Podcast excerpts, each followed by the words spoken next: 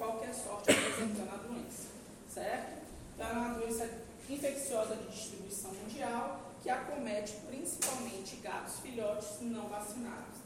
E esses pacientes, eles vão apresentar tanto doença branda, quanto eles podem apresentar uma doença tão complicada que eles possam vir a óbito por conta disso, certo?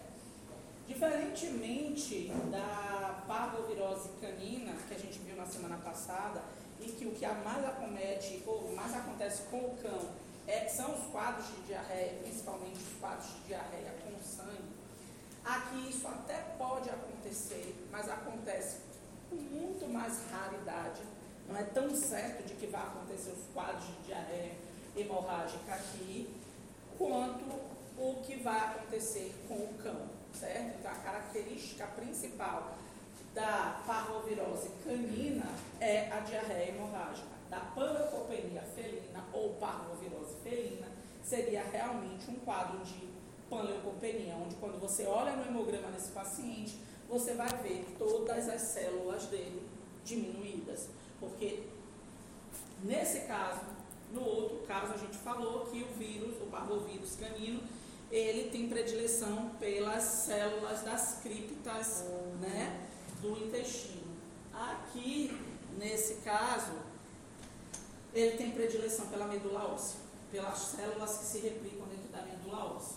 Então, a partir do momento que ele infecta a medula óssea, ele impede a replicação das células, fazendo com que todas as células, de uma forma geral, nesse paciente diminua, por isso que a gente chama de panleucopenia, certo?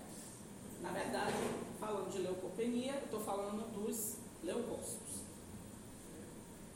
Então, esse paciente, quando manifestar a doença, ele vai ter depressão profunda, anorexia, febre, vômito e desidratação. Quando a gente pensa em filhote, a gente tem três coisas que são extremamente importantes da gente ter cuidado com o filhote, porque é o que mais mata filhote na medicina veterinária, que é a hipoglicemia, a hipotermia e a desidratação. Então, tem uma doença que vai causar anorexia, que vai levar esse paciente a perda de glicemia. Vou ter o vômito, que vai levar esse paciente a o quadro de desidratação. Como ele tem febre, a gente não vai pensar na hipotermia desse paciente, mas a, tanto a questão da anorexia, né, da perda de glicose associada à desidratação vai levar esse. A diarreia é mais tardia, podendo ser hemorrágica ou não, quando o paciente apresentar. E aqueles animais que são contaminados durante a vida fetal, eles nascem, mas vão, a partir do momento que começa o seu desenvolvimento, apresentar quadros neurológicos, podendo ou não vir a óbito. Os que não vêm a óbito, eles vão sobreviver com sequelas neurológicas.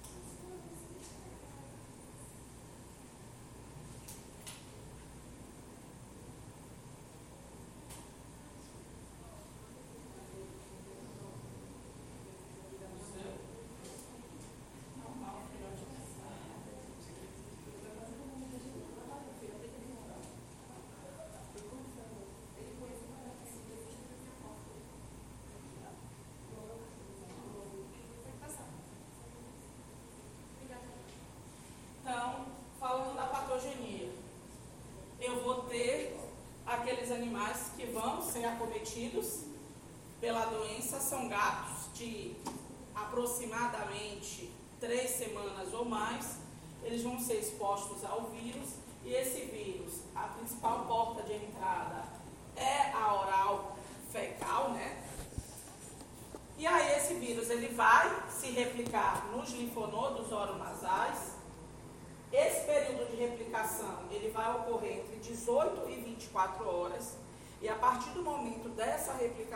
Eu vou ter dois caminhos em relação à produção de anticorpos contra o parvovírus. Eu vou ter os pacientes que vão ter anticorpos insuficientes e isso vai levar a um quadro de viremia. Essa viremia vai ocorrer entre 2 a 7 dias. Então, eu posso ter pacientes que apresentam, apresentem um quadro. A, a, a relação da viremia vai ser aguda, né? Um quadro agudo. Porém, tem pacientes que podem apresentar um quadro superagudo. A partir do momento em que ele pegou, com dois dias, ele já pode estar apresentando sintomatologia da doença.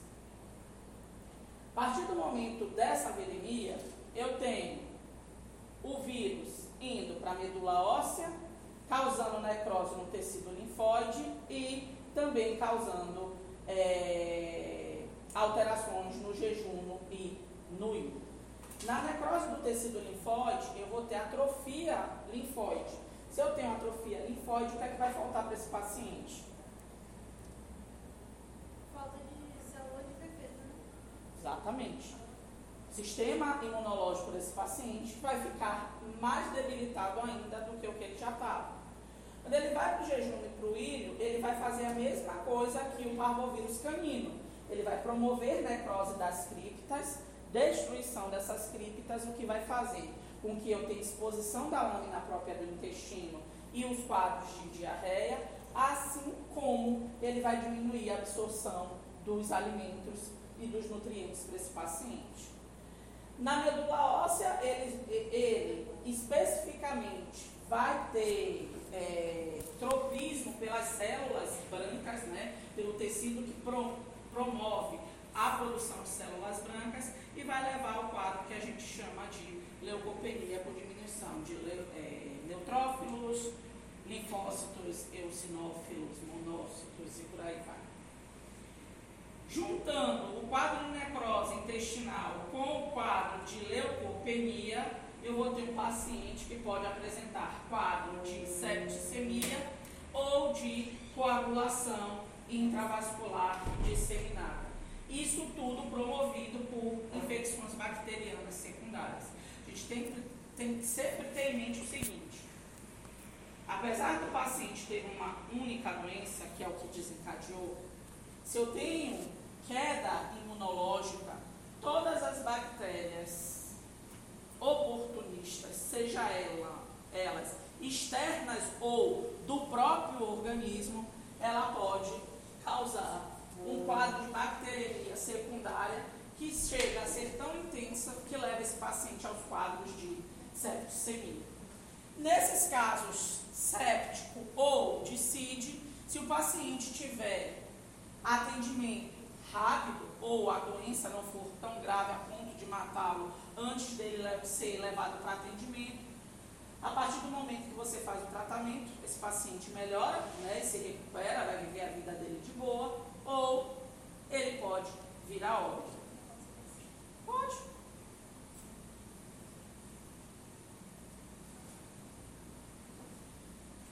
Então, o vírus ele tem um tropismo. Eu esqueci de falar isso na primeira aula, na aula da semana passada, quando a gente começou a introduzir essa parte de vírus. Todos os vírus, de uma forma geral, eles têm tropismo por um tecido. O que seria tropismo? Atração por um tecido específico. No caso do parvovírus canino, intestino, do parvovírus felino, principalmente células hematopoéticas da série branca, e ele acaba destruindo todas essas células, levando o paciente ao quadro de panleucopenia. Diagnóstico é feito através dos sinais clínicos, né? De anorexia, vômito, febre, através de exames hematológicos no hemograma, onde a principal característica desse hemograma, Pamela, Pamela. Corta, corta. É, a principal característica nesse hemograma, e o que vai chamar a atenção realmente para vocês, é o quadro de leucopenia intensa que esse paciente vai ter. Bioquímico pode ou não ter alteração, então muitas vezes a gente acaba todos os quadros de doença infecciosa tendo aumento principalmente da alanina aminotransferase, que é a enzima que fala para a gente o quanto esse hepatócito está né, tá sendo agredido ou não, e quando a gente está falando de todos os processos infecciosos, de doenças infecciosas, eles direta ou indiretamente eles atingem o sistema monocítico fagocitário, fazendo com que a enzima principal, né, de quadro de inflamação, você está só espreguiçando, quer falar comigo?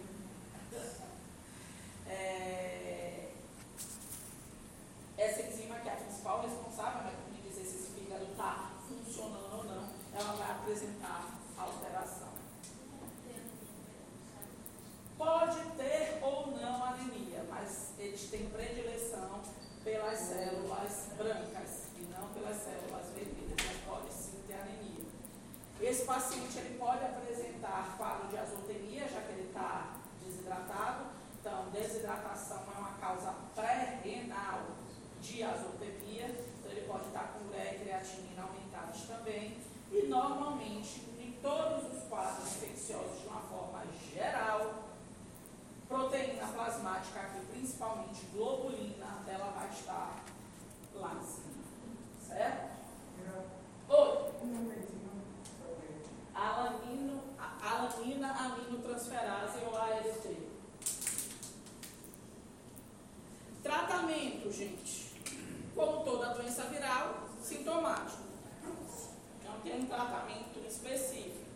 Então, você vai fazer é, medicação para melhorar a, o aumento da, dos neutrófilos desse paciente. Tem uma medicação, deixa eu ver, deixa eu escrever, porque eu vou falar vocês vão. Como? Aumentar a quantidade de leucócitos. Leucócitos.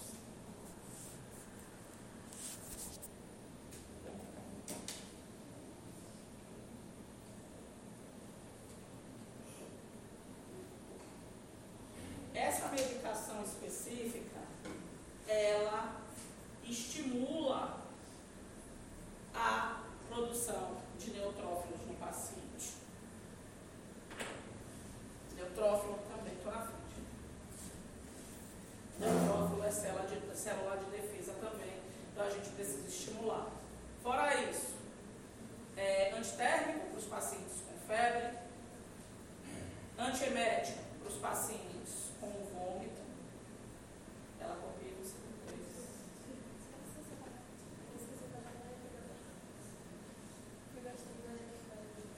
Aumentar a série leucocitária neutro, dos neutrófilos.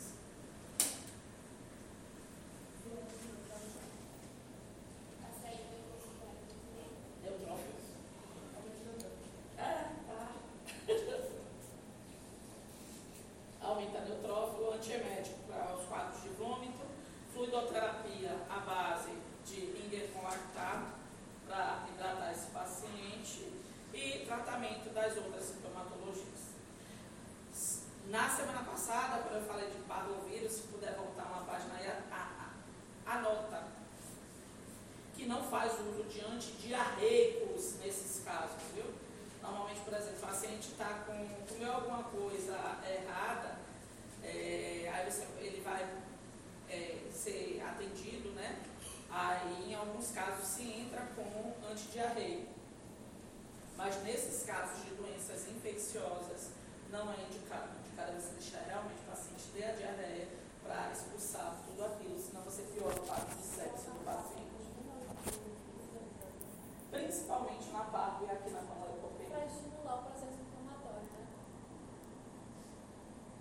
Porque se você imagina, o paciente está lá com o tecido necrosado e a diarreia, querendo ou não, está eliminando tudo aquilo que está ali. Se você prende aquilo tudo ali dentro. Você melhora ou piora o quadro do paciente? Você acelera o quadro de piora dele, pode levar ele a óbito, inclusive com maior facilidade do que se você deixasse o curso da doença de uma forma normal. Aí normalmente entra com antibiótico terapia, caso a caso. Aqui, lá para parto em cão, a gente faz muito enrofloxacino. Muito, porque ele pega para parto canina. A gente usa porque ele pega muito bem esse trato gastrointestinal.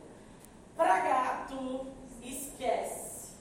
Gato sempre mais complicado. Porque a enrofloxacina em gato, na verdade, quinolona de uma forma geral, tirando, mas ainda não tem estudos tão, tão consistentes para dizer que a pradofloxacina não causa cegueira em gato.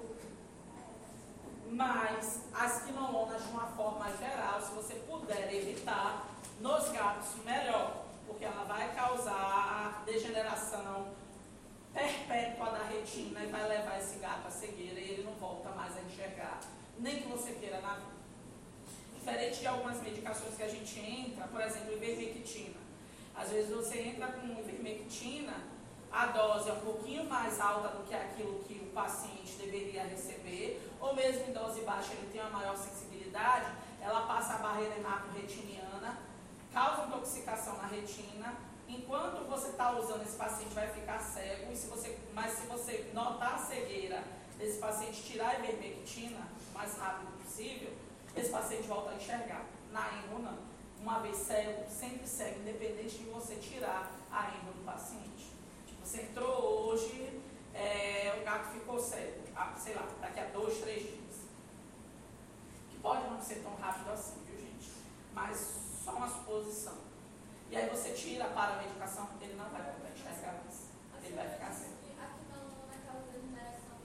Retiniana, perpétua. É todo gato que vai ter isso? Não. Mas eu sei qual é o que vai ter? Não. Vou arriscar? Não. Entendeu? Porque eu vejo muita gente, ah, mas eu sempre usei. Eu também, até o artigo sair, eu também usava. E graças a Deus, nunca tive nada com os meus gatos. Dose menor do que a dose que a gente usa para campo. Porém, depois que sai algo publicado, com vários, né, não, é vários gatos, você vai se arriscar? Óbvio que não.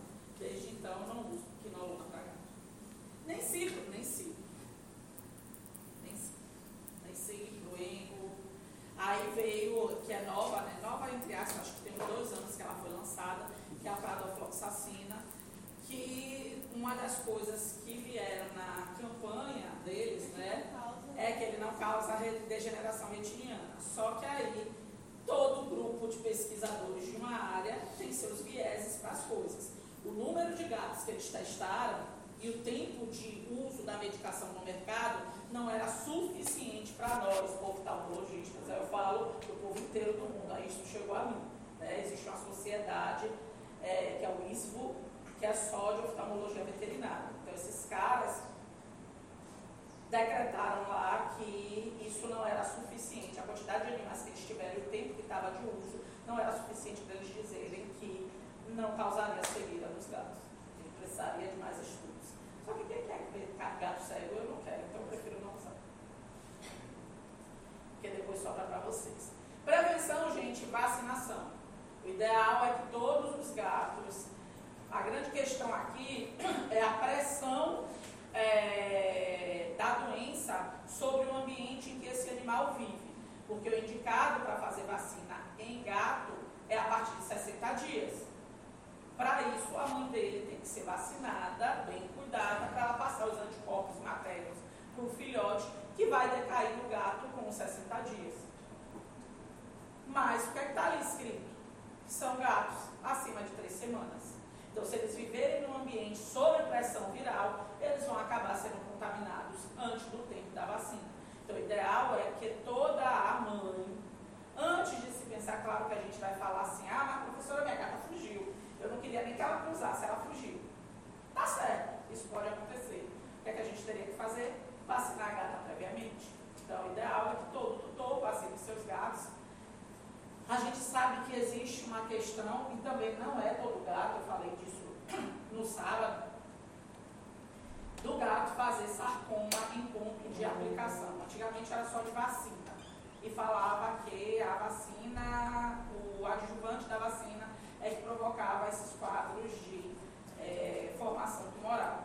Hoje se sabe que até soro fisiológico, um Agemox que você aplica subcutâneo, um dacetrona, um serinha, pode desencadear sarcoma em gato. É todo gato que vai ter? Não. Você sabe qual gato que vai ter? Não. Então, para a vacina, eles escolhem áreas específicas que são nos membros. Depois, se vocês quiserem mandar foto, é, com as áreas específicas para fazer vacinação. Alguns alunos da Fátima dia saíram né, da aula e me encontraram do lado de fora quando eu estava indo embora. Pronto, com meu coração agora apertado. O que foi? Quando eu vacinei o gato, eu em qualquer lugar. Eu disse, ah, tá, tudo bem, sem problema.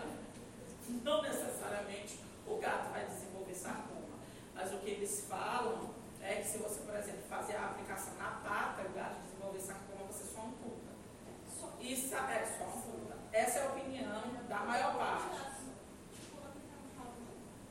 Você também amputaria o rabo. Só que a área de absorção na cauda é menor do que a área de absorção em outras áreas, né? O tecido subcutâneo. É, tá. Aí é o que a Maria Alessandra do Bairro fala, e eu concordo com ela. Onde é que eu aplico vacina em gato? No flanco. Eu tenho muito mais pele, mais tecido aqui para tirar do que amputar a pata do gato. Se, se por um acaso ele desenvolver, eu abro aqui e tiro essa área do tecido. O próximo, é, ele pode desenvolver um outro para essa vacina na primeira que dele já desenvolve. Isso vai acontecer aos poucos, né? Pode ser com a primeira ou com várias aplicações. E não é só com a vacina, como eu falei, qualquer coisa. Inclusive chute. Você dá um chute num gato, daqui a um tempo começa a crescer um tecido lá no lugar, saca? Devia, mas eu já peguei gato é, com sarcoma no olho por conta de uma pancada. Tanto que a gente, o que se recomenda para gato, é, por exemplo, fez glaucoma, se o tutor concordar, enucleio. O gato nasceu com o olho atrofiado, enucleio. O gato perfurou o olho, vai atrofiar, enucleio. Porque esse olho ali pode virar sarcoma. É gato.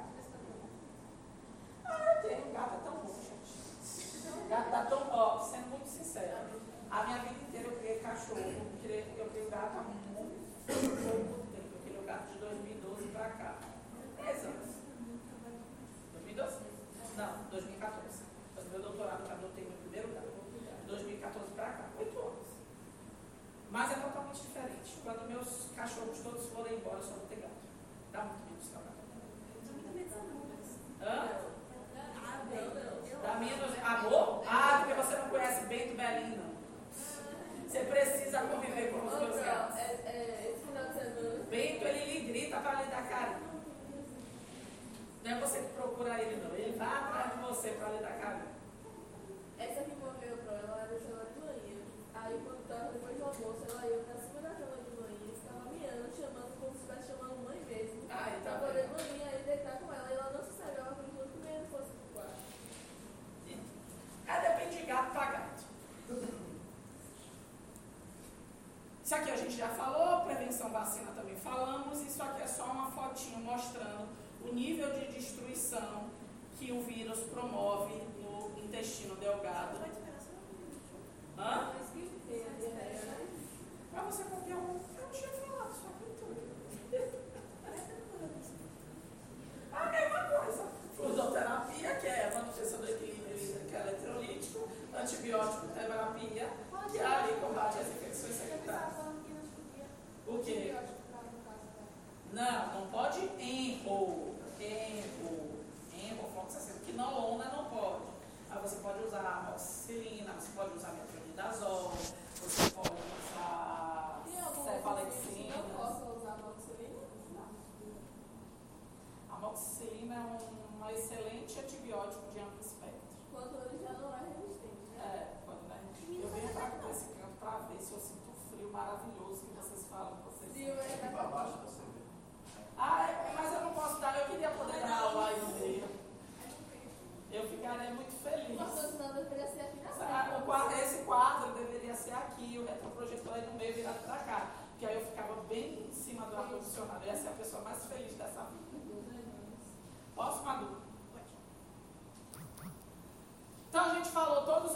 RNA que mais acometem nossos pacientes, a gente vai agora entrar nos vírus RNA. Quando a gente fala de vírus RNA, eu vou ter os vírus RNA com fita em sentido positivo, RNA com fita em sentido negativo e RNA transcriptase reversa. Bom, não sei. Quem criou, pergunte a Darwin. Porque foi Darwin que começou com essas coisas lá atrás. O nível de virulência, o nível de transformação celular. Hã? Velocidade de replicação e a forma de replicação. Por exemplo, com a escritase reversa, ele faz o quê? Ele tem duas fitas de RNA que transformam em DNA. Esse DNA a gente chama de DNA fantasma. Ele vai para o núcleo da célula, libera uma enzima que abre a fita de DNA da célula normal e ele se liga a ela. É isso que o vírus da FIV e da felma fazem. Da anemia infecciosa equina também, da artrite encefalite caprina. Oi.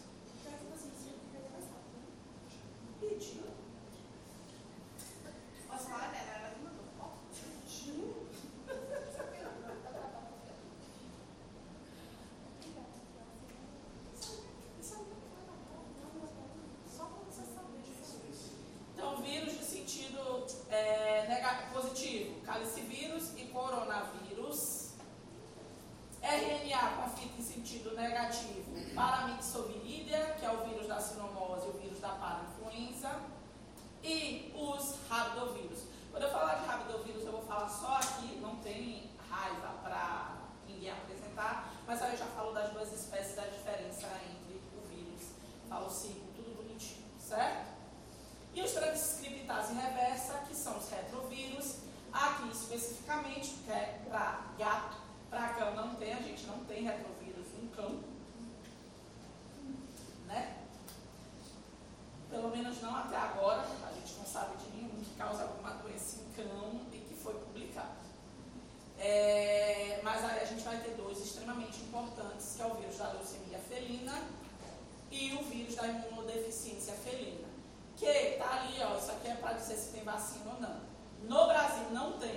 por algum motivo, é, a Anvisa e o Ministério da Agricultura não permitiu a vinda da vacina da FIV para aqui. Mas ela tem lá fora, se eu não me engano, ou é nos Estados Unidos ou é na Europa. Mas não está aprovada para uso nos pacientes aqui. Tanto que os meninos da, da Lapa publicaram, né? E aí a menina colocou que tinha. Aí eu falei, pedi para tirar, porque da leucemia felina tem vacina, porém, é, o ideal é que você faça o teste de FIV-FELV antes de vacinar, para que você não perca a importância da vacina. E o que seria, e por que, eu estou falando isso? Porque há algum tempo atrás, alguns veterinários, isso vai variar de veterinário para veterinário, e aí eu estou falando de palestrantes que eu assisti, e estou trazendo para vocês as informações que foram dadas. Inclusive tem palestra no Vet Smart, se o nome dela agora, posso mandar para vocês, que ela fala exatamente isso. O que é que se recomenda o último guidelines de vacina para felve, para gato?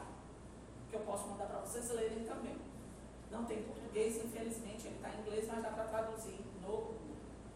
Que todo gato ele tem que ser vacinado mas que para ser vacinado para a FELV, anteriormente você tem que saber se esse gato está doente ou não. Certo?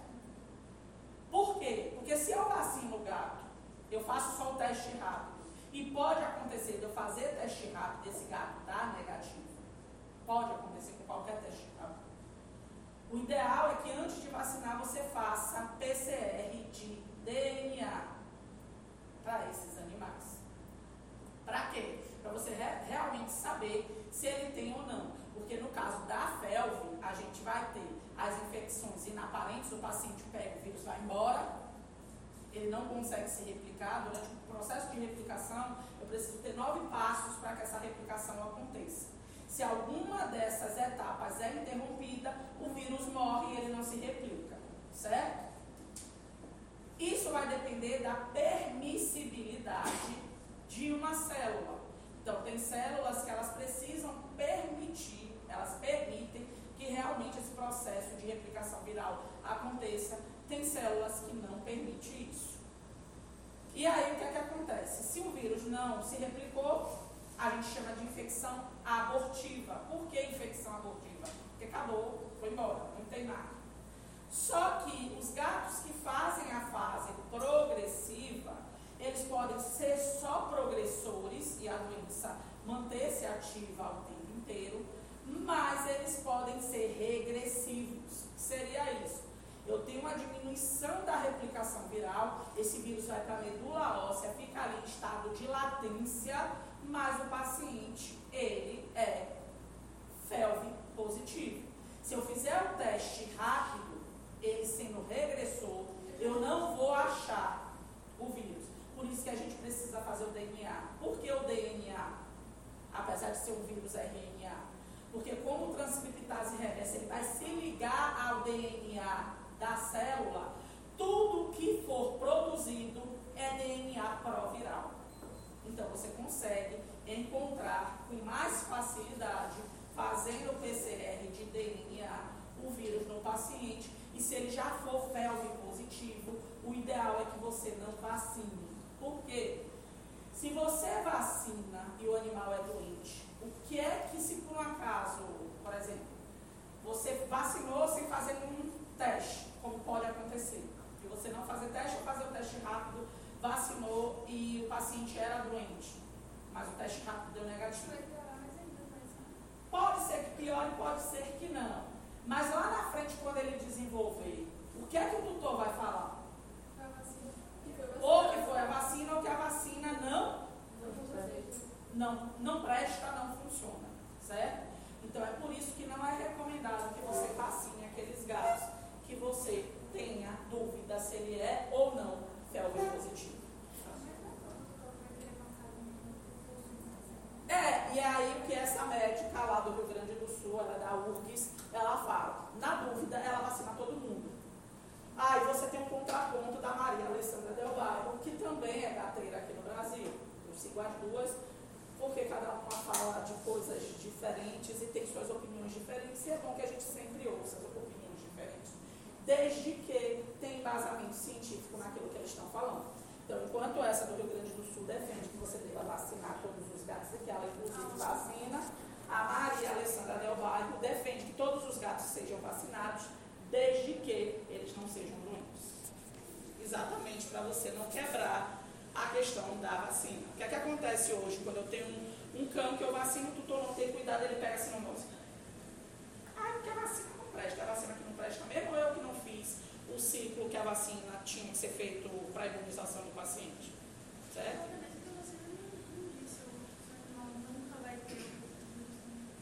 Porque o que não é explicado para todo mundo é o que eu vou falar para vocês agora. O fato de você fazer a vacina não significa que você vai responder bem a ela. O seu organismo ele tem que responder e criar anticorpo frente àquela vacina. Eu não sei se vocês lembram, mas devem lembrar, na época do Covid que a gente teve a toda a questão que ficou naquele lance, se vai ou não vai ter vacina. Porque as pessoas que pegaram o Covid, algumas desenvolveram anticorpos, outros não. Lembra disso? A mesma coisa pode acontecer com você com qualquer vacina. Você pode tomar a vacina, achar que você está imunizada para ela, mas não necessariamente você vai estar. Você não sabe como é que seu, seu sistema imunológico vai responder frente a isso. Então, isso é o que acontece com a gente né, com os nossos pacientes, é, cães e gatos, e também isso com bovino, equino, frente às vacinas. Um gato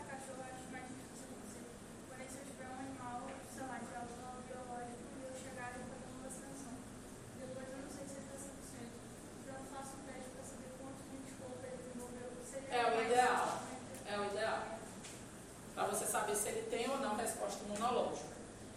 O cálice vírus, ele é um vírus icosaédrico, RNA de fita simples linear no sentido positivo, não possui envelope, replica-se no citoplasma, então os vírus RNA, tirando os transcriptase reversa, vão se multiplicar no, se replicar, na verdade, no citoplasma. E são vírus pequenos. O cálice vírus, você pode apresentar ele só, ele pode se apresentar sozinho? Pode, certo?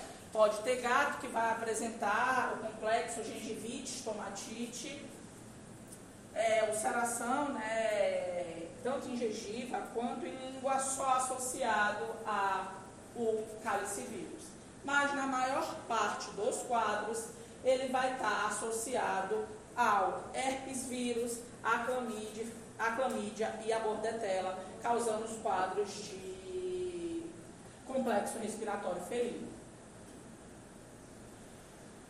Como todo vírus, o calicivírus, ele pode ter só a forma respiratória, o paciente é, ter contato com o vírus e ele única e exclusivamente ficar ali retido no, no trato respiratório, levando esse paciente aos quadros de é, tosse, rinite, secreção nasal, é, secreção ocular, né, os quadros de conjuntivite.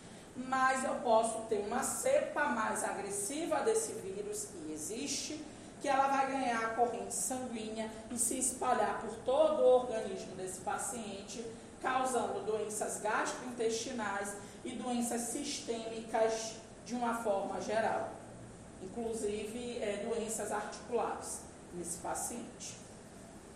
Transmissão ela é através de aerosóis em ambientes com alta densidade populacional, por contato direto ou indireto por fontes. Então, que locais seriam esses? Locais onde eu tenho uma população com mais de 10 gatos, e aí a gente está falando de colônias né, de gatos, existem locais onde vários gatos moram, que a gente chama de colônias, os abrigos, ou a casa daquelas pessoas que é, gosta de gato e começa a ter um cado de gato. E aí, nesse caso, não é só você ter muito, porque você pode ter 15 gatos, todos eles bem tratados, cada um na sua, a vida continua, cada um com uma caixa mais uma de areia para ele, comendo boa ração, sendo levado ao veterinário, todos eles vacinados. A gente está falando daquelas pessoas que gostam e deturpam esse gostar, que é eu acumular um monte de gato sem as mínimas condições higiênico-sanitárias para esses gatos sobreviverem. E aí aquele gato que eu tenho 40 gatos e tenho seis caixas de areia para cada 40 gatos. Seis caixas de areia são para três gatos. É uma mais uma para cada gato. Oi.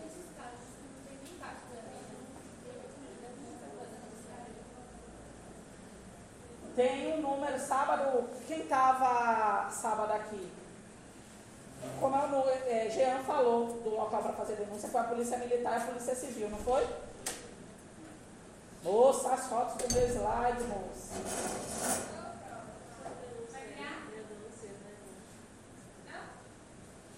Eu vou mandar o material todo para vocês. Já separei um bocado. Esse final de semana eu não consegui fazer isso, mas já está tudo separado. A de patologia está lá, as aulas da semana inteira. É, patologia eu coloquei. A senhora tem um livro em PDF? O quê? O livro tem? Eu vou colocar lá. Tem na biblioteca. Não é isso, tem os livros da minha biblioteca, mas eu tenho um livro, mas é de doença infecciosa só de cão e gato. Que é o do Green, que eu tenho ele em PDF, eu mando para vocês, coloco lá no Blackboard para vocês. É. E aí, na, no de patologia, a gente fica até a parte onde eu dei, porque senão a gente não consegue terminar o conteúdo. Aí eu estou comprimindo a aula para a gente falar de respiratório e circulatório junto. Porque, querendo ou não, um vai acabar influenciando no outro. É, então, nesses locais, né, aí você tem que denunciar. Porque, como o Jean falou na palestra, por mais que eles achem que não, se você não dá para um gato uma condição, gato ou cão, seja lá o que for, como ele mostrou né, na palestra dele. Tinha um cara que, de, que algumas pessoas foram lá, disseram que o cachorro estava vivendo bem, que estava acorrentado, mas a corrente era grande e dava para o cachorro passear. Quando Jean foi ao local, o cachorro vivia num local de barro, num espaço pequeno de bloco, coberto por uma lona preta, no sol, exposto ao sol o tempo todo, com lugar cheio de cocô, de xixi, sabe? Negócio bem ruim. Então, por mais que alguém de fora fale, não, mas ele dá comida, tá? E o bicho. A corrente é grande, tem uns dois metros de corrente, tá? Você quer viver acorrentado? É isso que a gente tem que pensar, né? Será que realmente a vida daquele cachorro é feliz? Então, o ideal, as pessoas acham muitas vezes que o animal ela está fazendo bem. Ah, vou tirar da rua, vou botar dentro de casa. Aí você faz uma população imensa de gatos e que não tem condição suficiente para esse gato viver. Tem um, um, um, local ali no Jomafa, tem um, um restaurantezinho, que outro mais restaurante que outro dia eu fui com uns amigos meus, e poucos metros depois desse bar tem uma casa que você passa na frente, gente, sem mentira nenhuma. Você sente o mau cheiro dos gatos. A mulher tem 60 gatos. Você passa na porta, você sente o fedor. Mas gato, a gente tem. Já fede, é isso que eu estou dizendo. Por exemplo, se você for na minha casa, na área dos meus gatos, você não sente. Primeiro, porque eles são extremamente higiênicos Segundo, porque eu tenho cuidado de estar limpando, porque foi dia de limpar as caixas, trocar tudo bonitinho, lavar. Porque às vezes você só troca, né? Você não tem que só trocar. Você tem que trocar e lavar a caixa. Passar algo que não tem um cheiro tão intenso, que às vezes a gente passa desinfetante, fica aquele cheiro, o gato não vai à caixa, porque o cheiro vai incomodar. Então, normalmente eu limpo com herbalvete, enxago bastante, para não ficar cheiro nenhum, para eles não deixarem de ir à caixa de areia. Então, se você faz isso, você não vai ter. Mas se você tem 60 gatos para seis caixas, as caixas vão ficar imundas. O gato vai fazer lá? Não, ele vai fazer em qualquer outro local. E aí. Hã? Peraí que eu não ouvi. Em gato. Hã? Eu tenho um problema com poeira. Com pelo não. Tanto quando eu fui no otorrino agora há pouco tempo, ele fez, tem bicho em casa? Eu fiz, eu só espero que ele não diga que eu tinha que tirar meus bichos, porque eu não vou tirar. Aí eu falei assim, não, é, eu tenho cão, eu tenho gato, mas eu sou testada e retestada para alergia para pelo de cão e gato. Ele, não, mas às vezes você faz um teste e tal, mas no pelo tem poeira. Eu fiz assim, ah não, isso aí com certeza. Porque se meus cheats estiverem com quatro dias depois de tomar do banho e tiver poeira no pelo, eu cheirar eles, eu vou espirrar. Apelo, poeira e... Apelo não tem não. Mas você só tem apelo de gato. E de cão. Não tem apelo de equino nem de bovino. eu acho que... É, que coincidência. Né? Eu acho que a gente convivendo com eles, a gente acaba criando. Criando imunidade. É. Como é que a gente trata alergia, gente? Alguém aqui já fez vacina para alergia? Eu já, na época, inclusive, que eu. Hoje eu tenho menos alergia à poeira do que eu já tive na minha vida inteira. Antigamente eu dava 100 espirros seguidos se eu sentir cheiro de poeira. Hoje eu dou uns 10 a 15, mais ou menos. Mas eles pegam o substrato daquilo que você tem alergia, faz uma vacina mesmo e você aplica subcutâneo. Melhora bastante. Pena que aqui em feira não tem ninguém para fazer isso. Meu médico, ele era de Salvador, só que meu plano hoje é só regional, é só de Feira de Santana. Não, é, não vai para Salvador. Aí eu sinto falta disso. Oi? Isso funciona para qualquer coisa que a pessoa tiver alergia? Sim. No meu caso, tinha para poeira, abacaxi, que eu tinha alergia, é, barata. Eu tenho barata. alergia à barata. Não, eu não tenho a favor, mas não alergia não. Eu tenho alergia à barata. Hã? Se ela passar, a, se passou uma barata, eu encostar o encosto. Se ela passar em cima de mim, eu encosto. Tenho alergia à barata. Graças a Deus, porque eu tenho nojo daquilo. cálice, ele pode desenvolver também ou é o mesmo vírus da rino? O cálice é um vírus diferente. Porque o da rinotraqueite, normalmente, que é associado ao herpes. Certo? O cálice ele vai estar junto no complexo respiratório. Então, nosso vírus que está no mesmo gatos pode ser a herpes? Pode ser só herpes, mas pode ser herpes e cálice. É, essa última que morreu, eu tô achando ela muito parecida com esse. O narizinho tava bem, como se estivesse bem ressecado assim. A boca tava bem ferida. Então tinha cálice. Eu queria trazer ela pra poder a gente abrir, só que aí eu fiquei meio assim, de pedir a mãe, porque ela tava tão, Bom tão, dia. tão, tão triste. E aí a gente pegou e enterrou. Depois você pega a, a Laura, me pergunta o que foi que a gente já falou aqui, viu?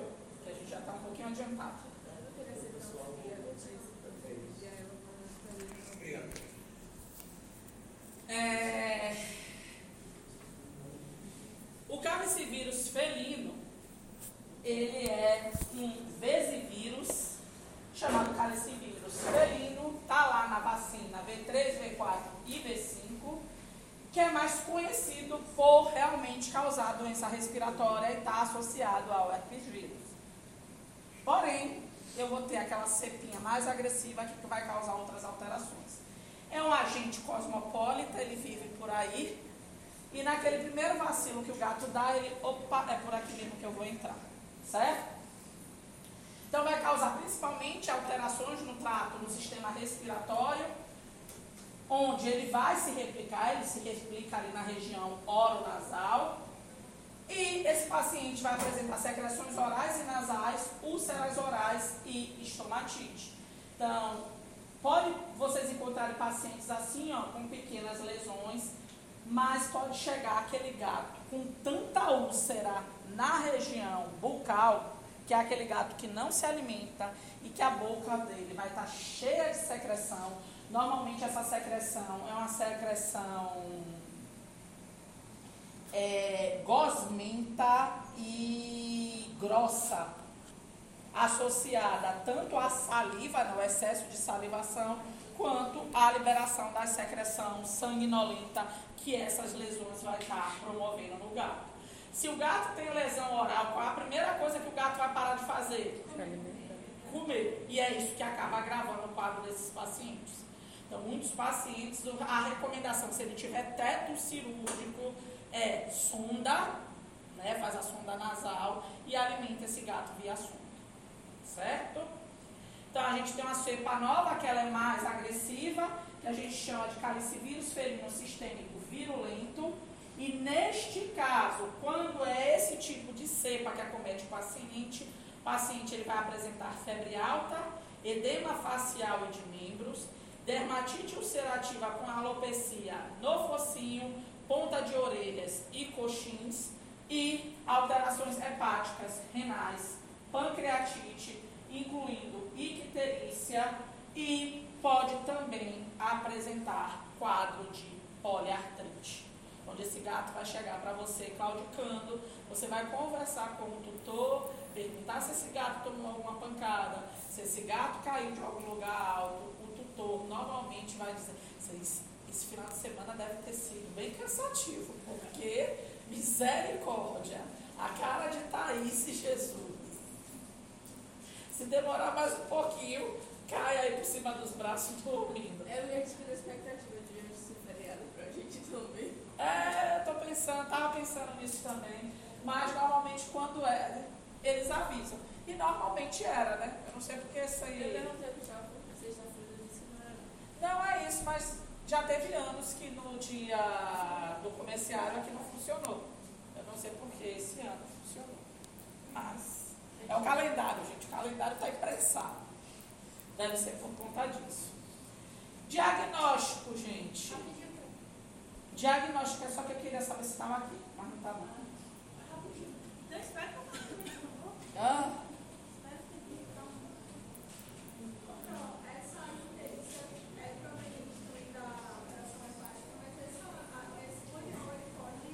desenvolver lipidose hepática.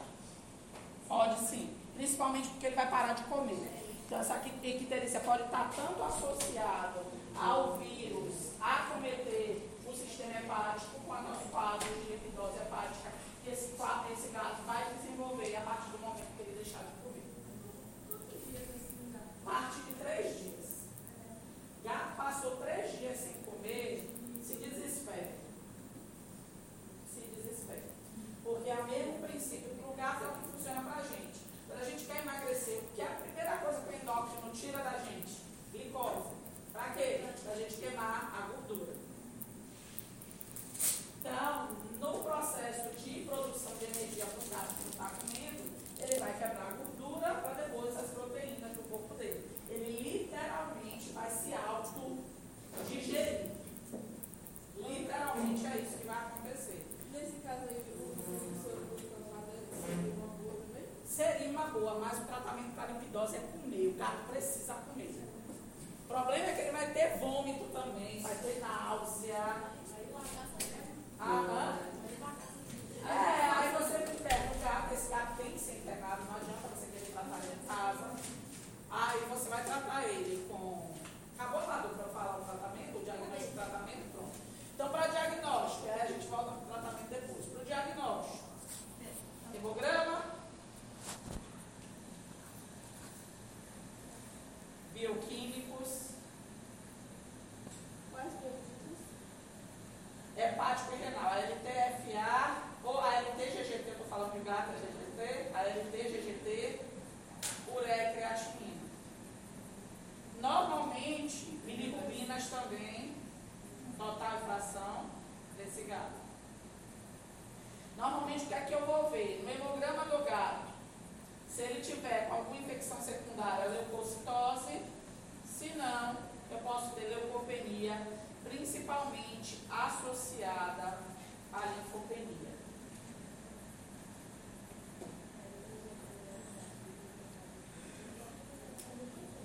No bioquímico, a LT aumentada e GGT também, ou não, mas normalmente está aumentada. E aí botem um adendo. Nos casos de lipidose hepática,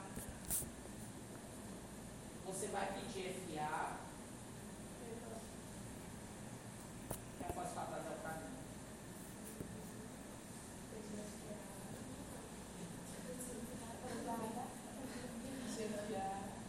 Vai tomar um café, vai estar. Não adianta, gente. Eu tô pedindo mais. Café ele faz dormir.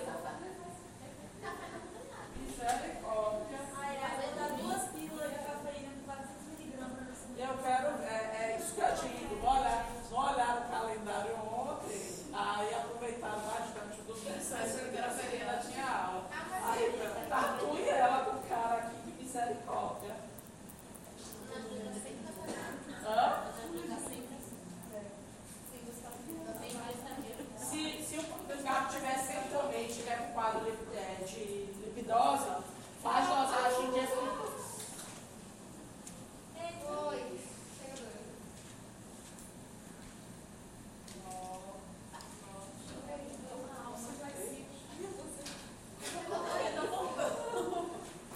Depois eu conserto a outra. Ah, depois que eu sentei, você falou, olha.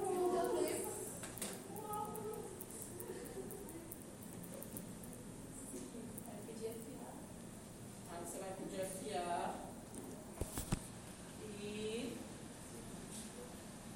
FA e a FA vai estar cinco vezes mais aumentada que o valor do- da gama GT. Porque eu nem me paguei ainda.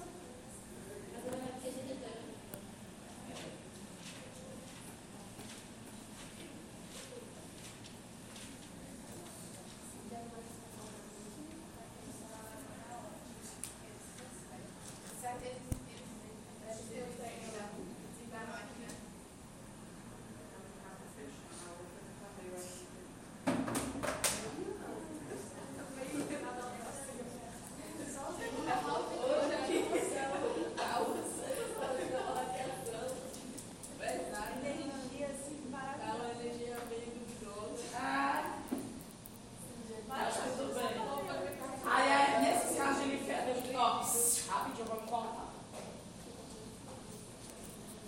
A gente normalmente não pede FA para gato, exatamente porque ela não é tão específica para ele. A dama GT é. Mas no caso de lipidose a gente pede porque ela é quem mais vai aumentar, certo? Ela vai estar cinco vezes mais aumentada do que a própria gama GT. É, bilirrubina vai estar, principalmente nos quadros de delícia, a gente vai ter a bilirrubina indireta sempre mais aumentada.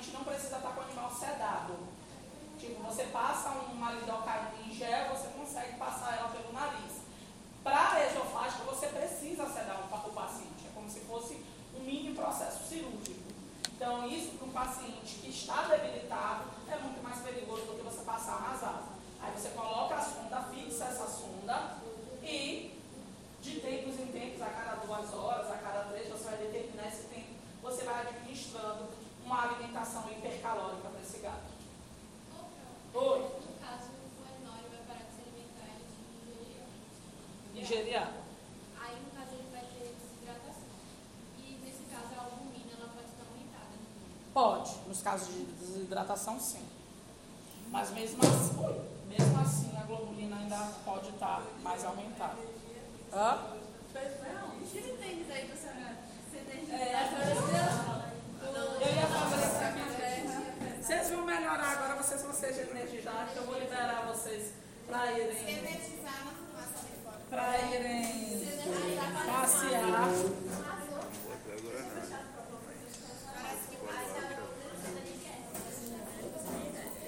Então, tá pelo fogo aonde esse fogo?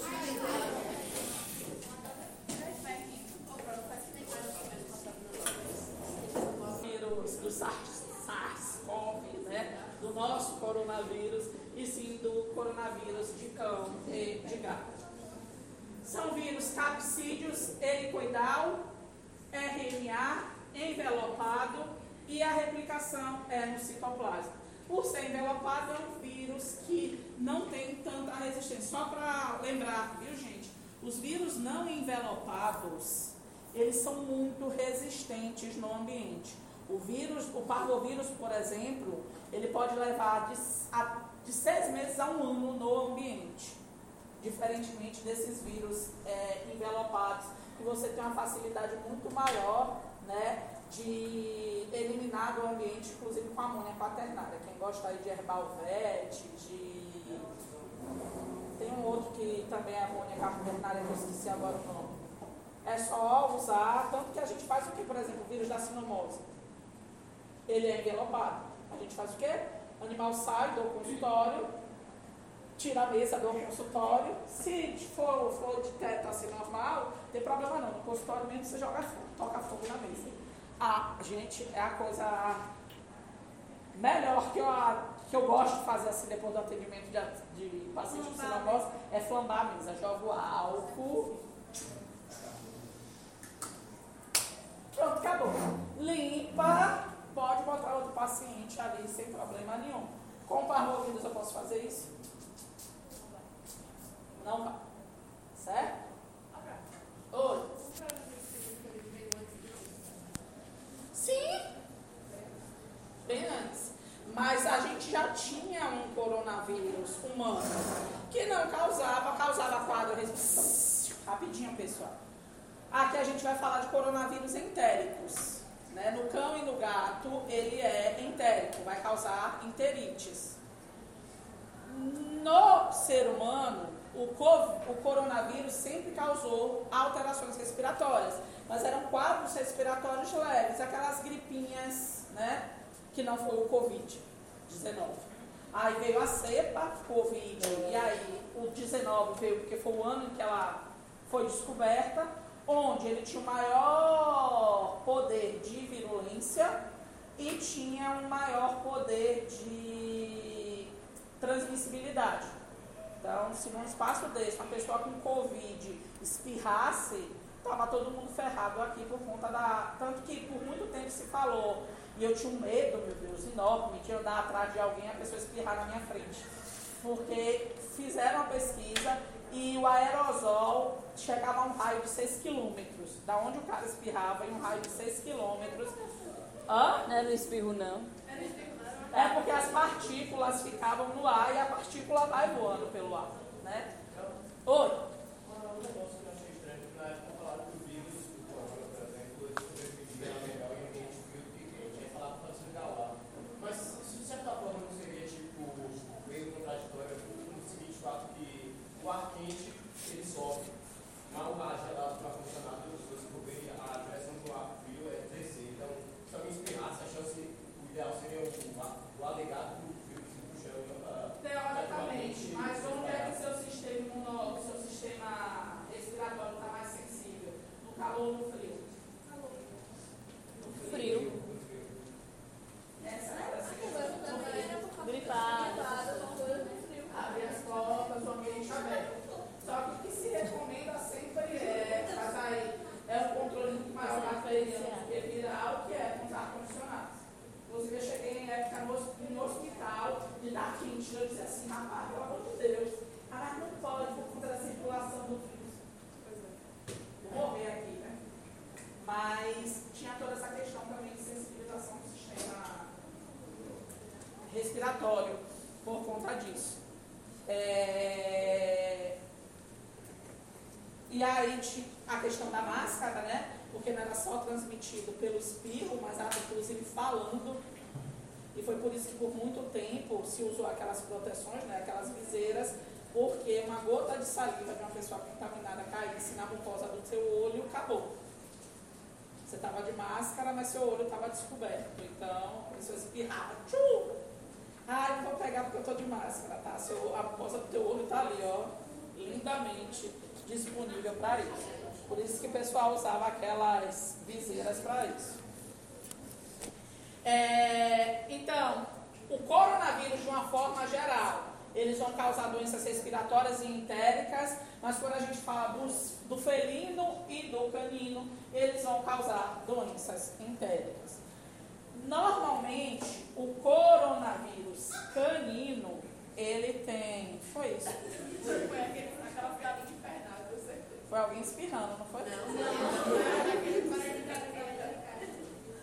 Ah, tá. Meus cachorros, meu cachorro tem um desse. Meu bulldog francês, ele tem um desse. Ele fica de madrugada, A gente. Paula era tentada com desse, eu acho que eu mandava ele. E é bonitinho, ele bota tudo na boca e sai correndo e apertando, fazendo foda por dentro da casa. Se virar o apito, ele ele vai me ligar. Para, exatamente, não tem graça. É, enquanto o coronavírus canino vai causar a doença é, autolimitante, né, vai ter um quadro de diarreia, mas não é um quadro de diarreia com- como o parvovírus causa, é, muitas vezes, inclusive, ela é confundida com a parvovirose, porque pode ter sangue, não é uma diarreia hemorrágica intensa quanto a do parvovírus, mas aqui no coronavírus pode ter é, diarreia com sangue também. A do gato, quando ele é o coronavírus entérico normal, é uma doença também autolimitante, de boa, o gato não vai ter muitas complicações. Porém, gato é gato. O coronavírus do gato, ele se multa e na hora que ele faz mutação, o pobre do gato vai ser acometido de peritonite infecciosa felina.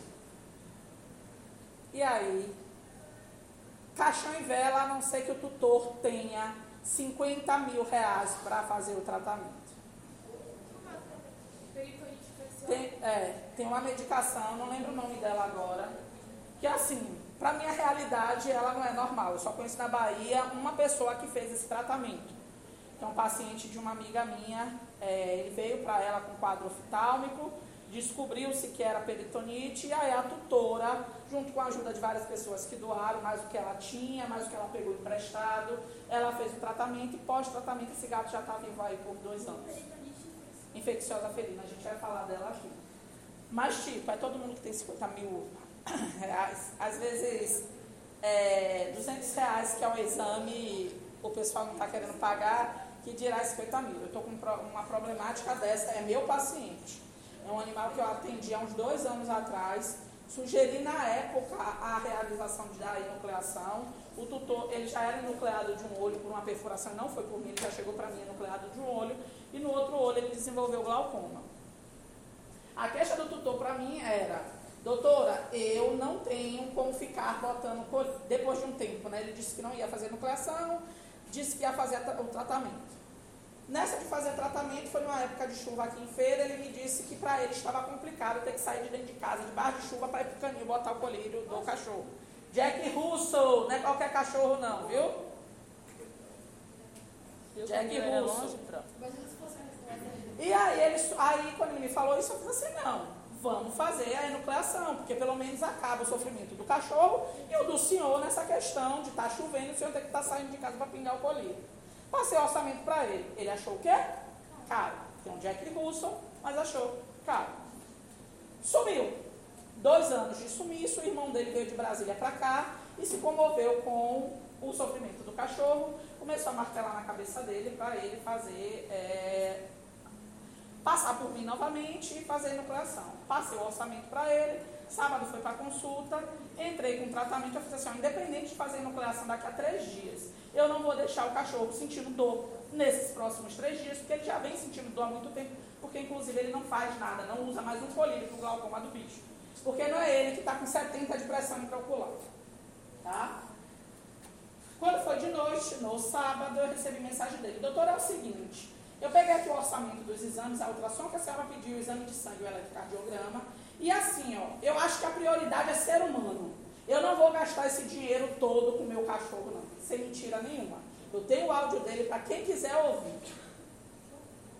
Para quem quiser ouvir, tá aí o áudio dele. Eu não vou gastar esse dinheiro todo com o meu cachorro, não. O que, é que a senhora precisa, no mínimo? Eu fiz assim, olha, eu preciso dar ultrassom pelo seguinte. A princípio é glaucoma, mas ele tem dois anos que eu não vejo. E se formou um tumor ali dentro? Porque a piora do quadro dele é gigantesca. Gigantesca. Aí ele, ah, mas essa eu não vou fazer não. Eu falei assim, tá bom, pelo menos o exame de sangue e o eletro eu preciso. E o histopatológico do olho. Se o senhor não for, não for fazer, o senhor vai assinar para mim. Porque o que acontecer com o seu cão depois, a responsabilidade não é minha. O próprio irmão disse para mim lá no consultório que o irmão, que o dono, que quem levou não foi nem o dono, foi o irmão do dono com pena do cachorro. Que o irmão era negligente com o cachorro. Aí, tipo, se a pessoa não quer pagar algo barato, você acha realmente que vai fazer um tratamento de 50 mil?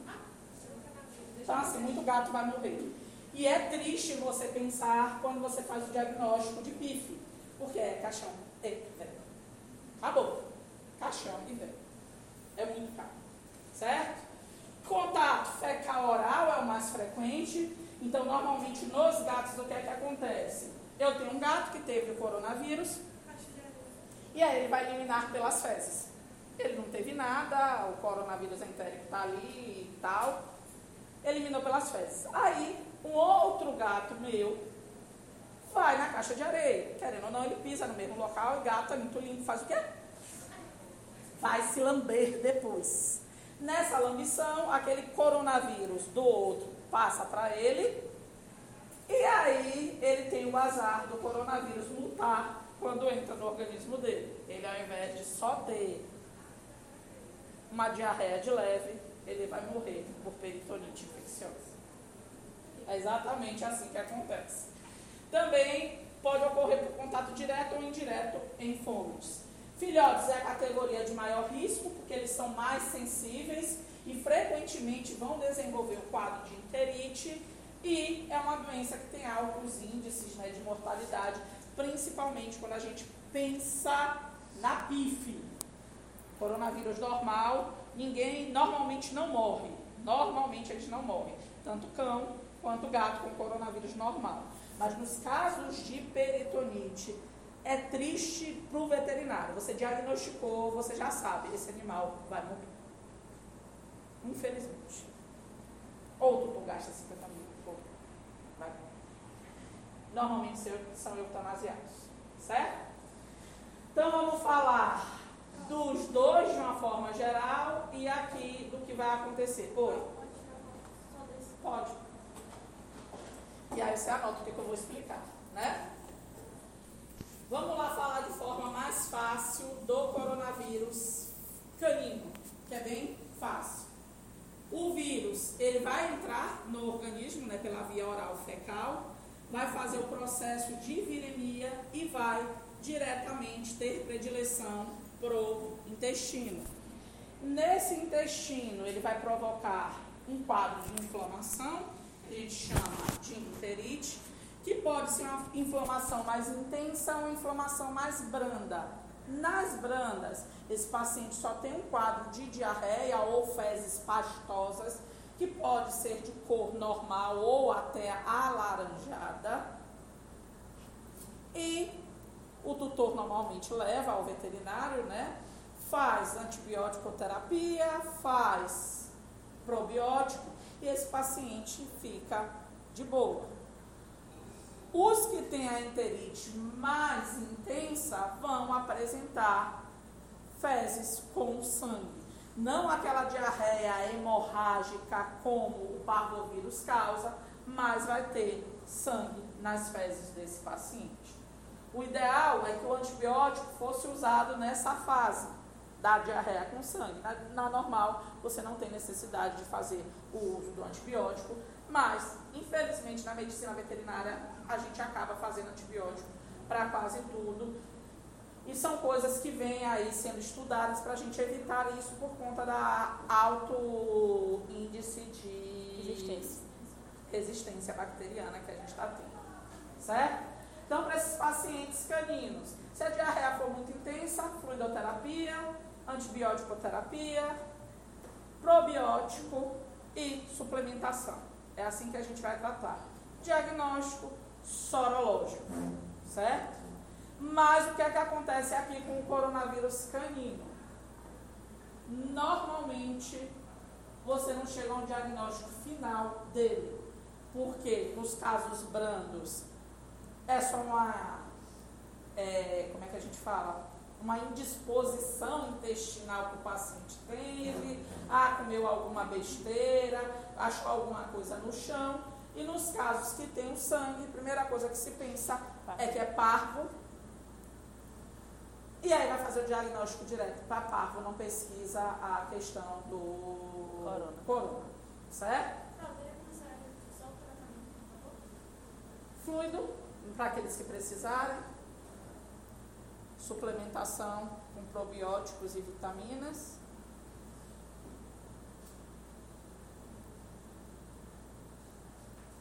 E antibiótico-terapia nos casos de diarreia hemorrágica.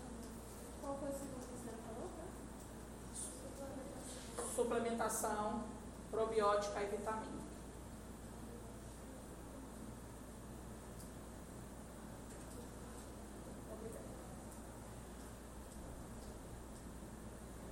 Já nos gatos, a gente tem dois biotipos. O coronavírus vírus entérico, que todo gato vai ter, que é o coronavírus normal, que vai fazer a mesma coisa que o coronavírus canino nesse paciente, ter a fase dele de viremia e, por predileção pelo trato gastroentérico, causar quadros de diarreia leve, que muitas vezes também vai passar despercebido. O próprio tutor, às vezes, não vai nem levar o, gato para o veterinário. Ele vai fazer o quê? Pegar esse gato, fazer probiótico, o gato melhora e acabou, certo? A gente sabe que, infelizmente, na veterinária isso acontece muito. Do tutor ele fazer qualquer coisa antes de chegar até a gente. Mas alguns gatos, não são todos, esse vírus ele vai multar e no momento que ele sofre a mutação, ele vai ter predileção pelo peritônio. Quando eu tenho os quadros de peritonite, o que eu preciso saber é que a gente tem dois tipos de peritonite infecciosa feliz: A PIF efusiva e a PIF não efusiva, ou por, popularmente conhecida como PIF úmida e PIF seca. Qual a diferença entre as duas? Exatamente os quadros de efusão, certo? Então, na PIF úmida, eu vou ter um intenso quadro. Bem devagar. Tá um intenso quadro de vasculite.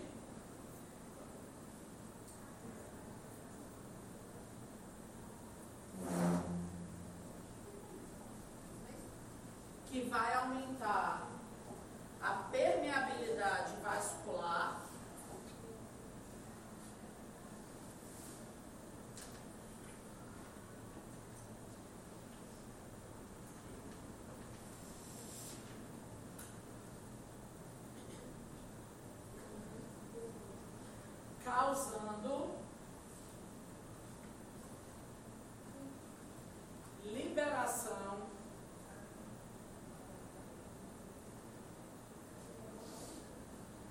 de um líquido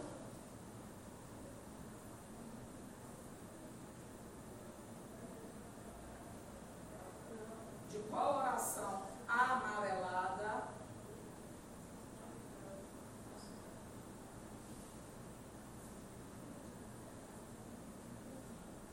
rico em proteínas.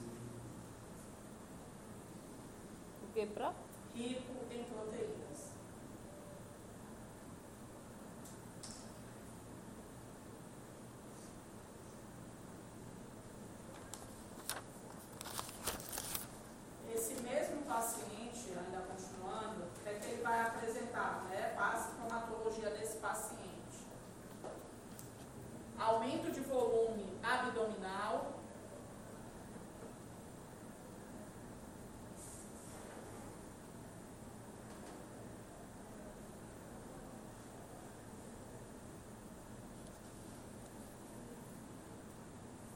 esse aumento também pode ser no torácico, aumento de líquido, né? Em tórax. Onde o paciente vai apresentar dispneia.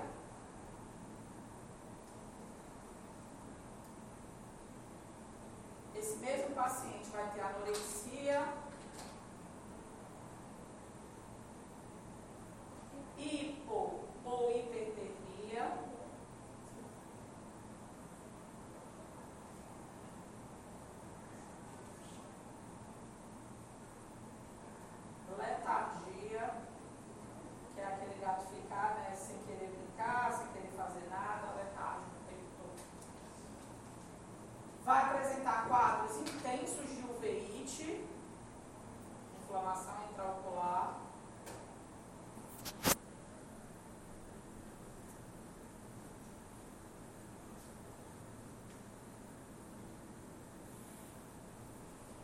intensa produção de fibrina em câmara anterior,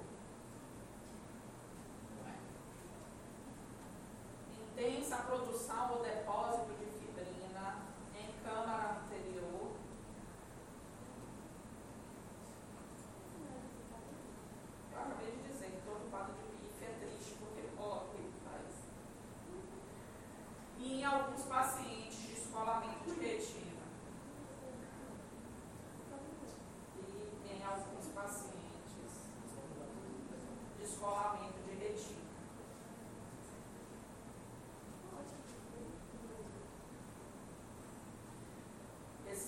gente está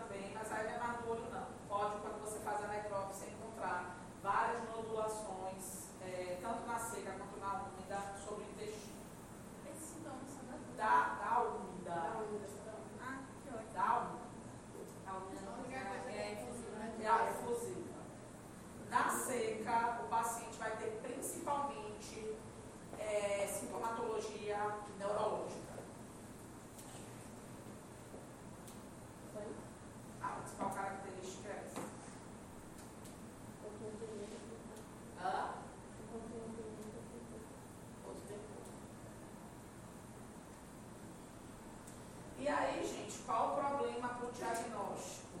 Tá?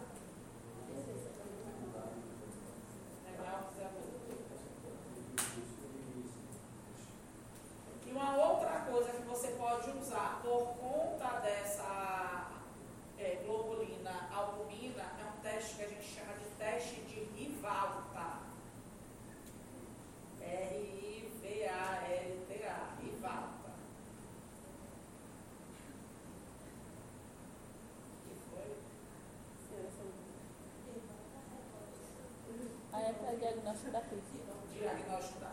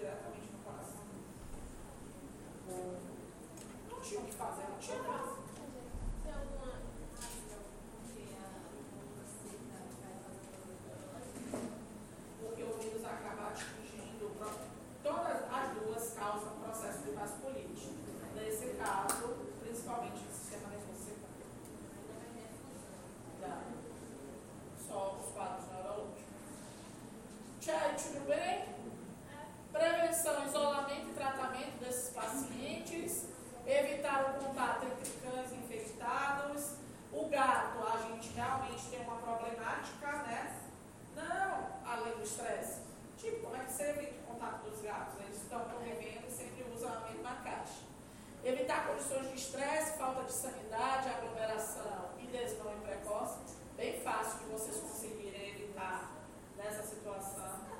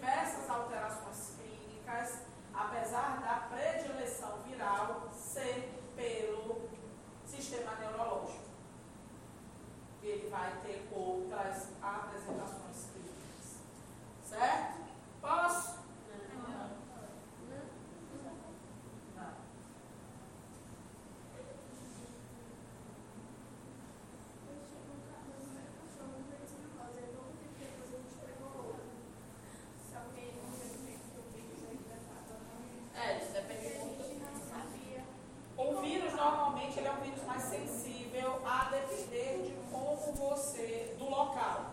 Por exemplo, se você tiver um local com exposição ao sol, o vírus vai morrer. Porque, hã? Você pelo menos precisa deixar um mês sem um outro animal, diferente do, da, do parvo, que você tem que ficar uns seis meses sem animal no ambiente, seis meses a um ano. Aqui um mês você pode, claro, fazendo todas aquelas questões de sanitário, certo? É como é, é né? Aí... aí fica mais complicado. E tipo, se tiver na sombra, se tiver matéria orgânica, você pode permanecer com esse vírus ali por mais tempo.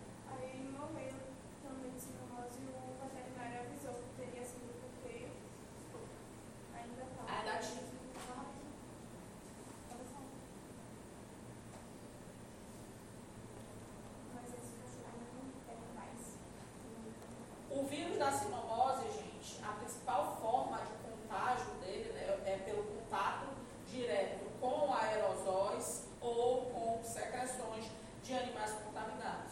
E isso pode, inclusive, meu vizinho tem sinomose, o cachorro do meu vizinho tem sinomose. Isso pode via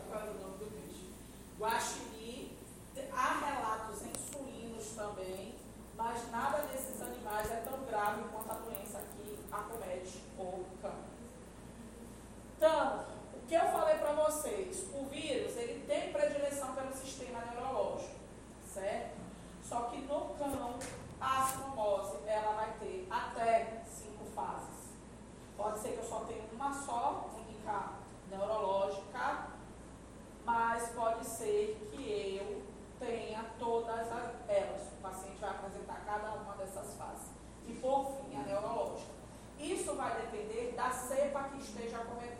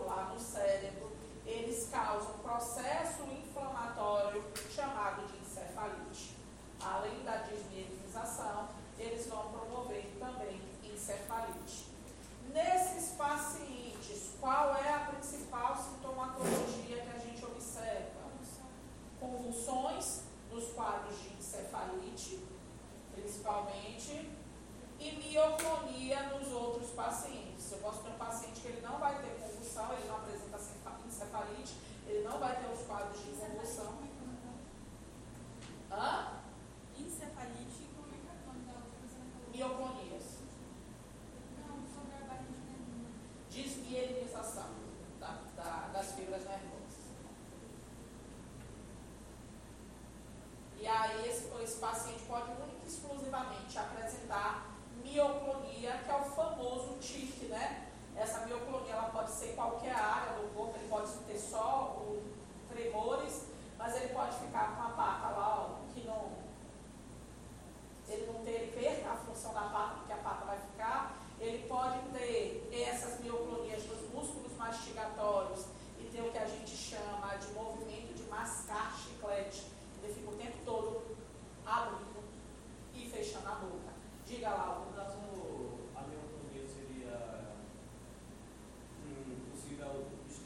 social para tipo, evoluir para lá em crescer? Ou...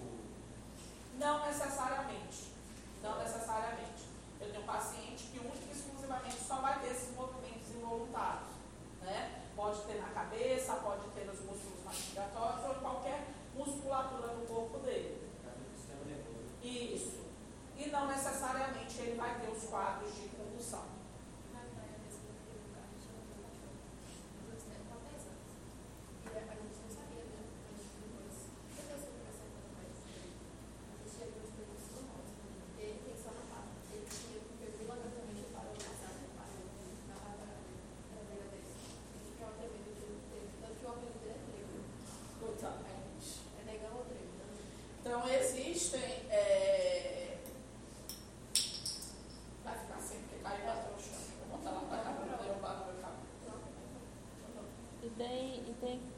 que o animal vai ficar gemendo, né? Isso. Ah, é, era isso. Foi bom você falar agora para lembrar e falar.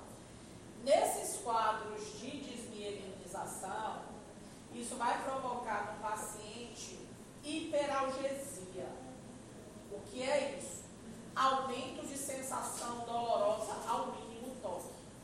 Tem paciente de sinomose que você não fez nada, você só encostou nele, ele está gritando, feito um condenado, parecendo que você está espantando. the all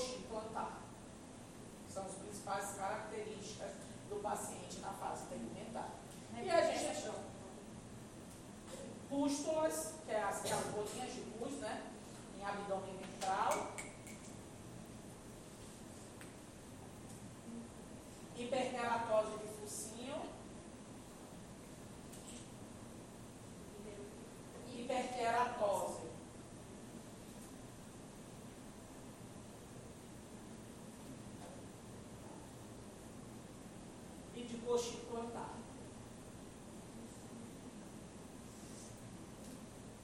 E na fase digestiva, os quadros de vômito e diarreia.